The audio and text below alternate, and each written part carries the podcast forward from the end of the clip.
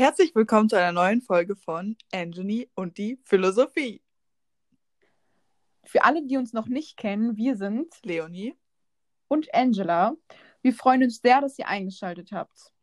Leonie, möchtest du unseren Zuhörern unser heutiges Thema verraten? Ja, na klar doch. Und zwar soll es sich heute rund um das Thema Höhlengleichnis von Platon drehen.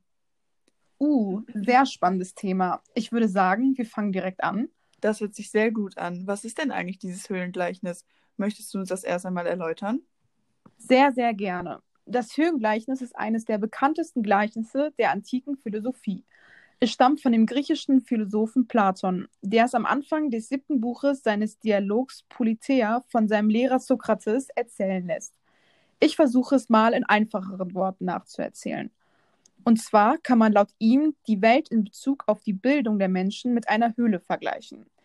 Menschen sitzen seit ihrer Kindheit an in ihrer Höhle, an Hals und Schenkeln gefesselt.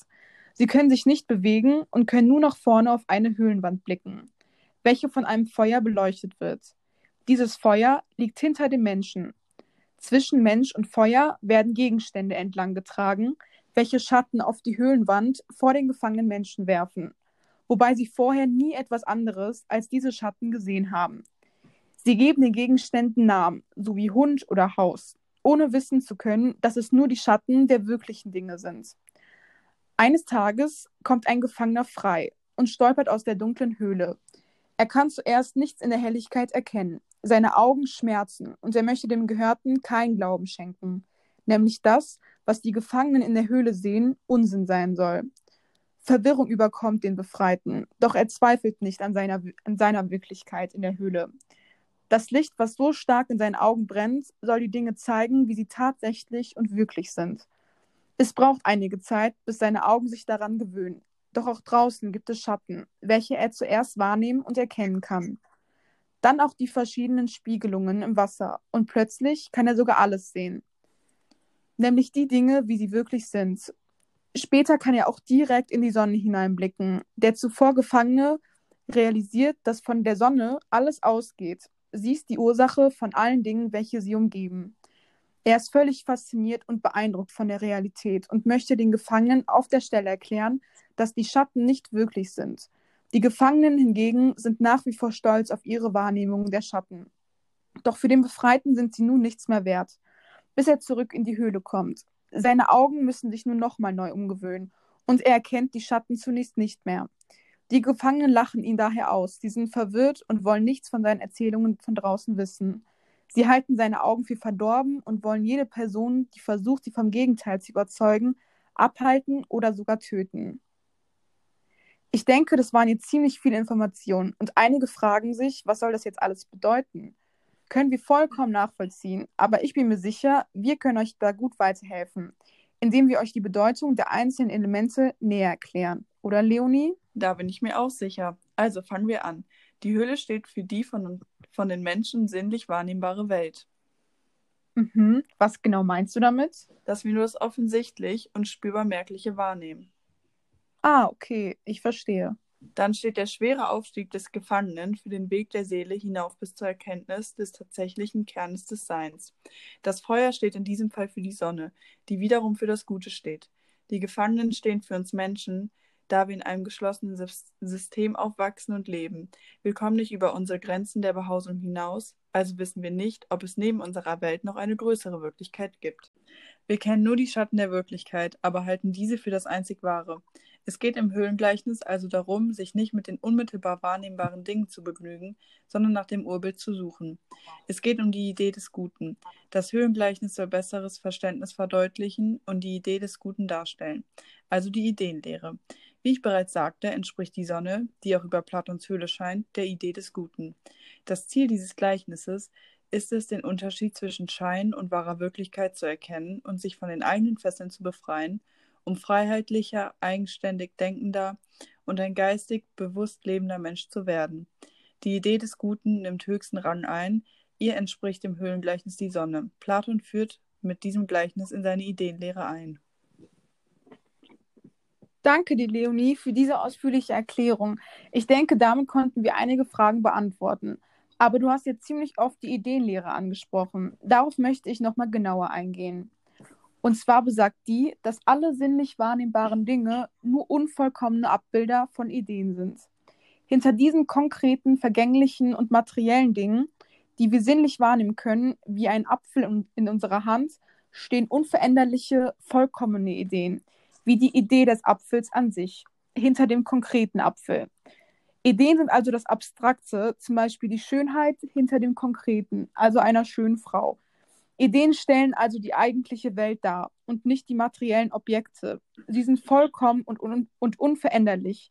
Sie sind die Urbilder der einzelnen vergänglichen Sinnesobjekte und die Voraussetzungen für deren Existenz. Der Weg zu dieser Erkenntnis ist jedoch schmerzhaft. Die Seele des Menschen wird zunächst verwirrt, wenn er aus der Dunkelheit der Unwissenheit in das Licht der Erkenntnis tritt, welches ihn zunächst blenden wird.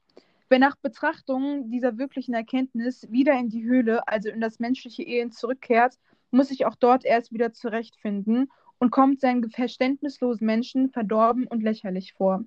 Zusammengefasst kann man sagen, dass nach Platon die Erkenntnis aus der Vernunft hervorgeht. Außerdem strebt der menschliche Geist der Perfektion aller Dinge entgegen. Er trägt die Idee der Perfektion, also des Guten, als a priori Wissen in sich. A priori kommt aus dem Lateinischen und bedeutet nach der Erfahrung. Damit ist jenes Wissen gemeint, für das keine empirische Erfahrung für die Erkenntnis notwendig ist. Der Mensch muss einzig und allein seinen Verstand benutzen. Es handelt sich also um Wissen, das unabhängig von Sinneserfahrung gewonnen werden kann und potenziell schon immer, wenn auch unbewusst, gewusst wird. Diese Annahmen entspringen der Erkenntnistheorie des Idealismus, welcher Platon vertritt. Ein Viereck hat vier Ecken, wäre ein Beispiel für Wissen a priori. Dieses Wissen benötigt keinerlei Sinneswahrnehmungen, sondern lediglich den Verstand, denn, denn man hat bei der Definition eines Viereckes gelernt, dass es vier Ecken haben muss. Das Gegenteil von a priori wäre a posteriori, also nach der Erfahrung. Damit ist angeeignetes Wissen durch Sinneswahrnehmungen gemeint, also Wissen, das nur mit Hilfe der Erfahrung gewonnen werden kann. Ein Beispiel hierfür wäre die Feststellung, dass es in Deutschland mehr regnet als in Südafrika, nachdem man dort im Urlaub, im Urlaub war. Man konnte dieses Wissen also erlangen, indem man es mit seinen eigenen Sinnen wahrgenommen hat. Leonie, könntest du uns vielleicht versuchen zu erklären, was Platon uns denn nun mit diesem Höhengleichnis sagen möchte, beziehungsweise was seine Intention dahinter war? Ja, klar kann ich das.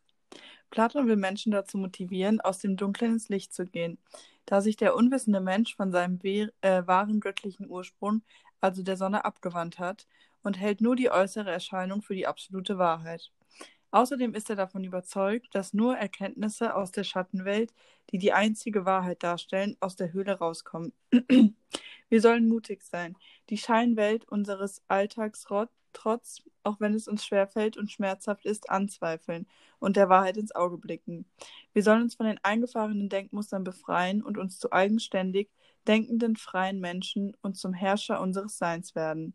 Unser Bewusstsein soll erwachen. Das Bewusstsein ist das Vermögen eines Menschen, die Außenwelt mit allen Sinnen zu erkennen und über sie und sich selbst nachzudenken. Metaphorische Höhlenmenschen, die nur Schattentanzen sehen, sind nicht mit vollem Bewusstsein bei der Sache.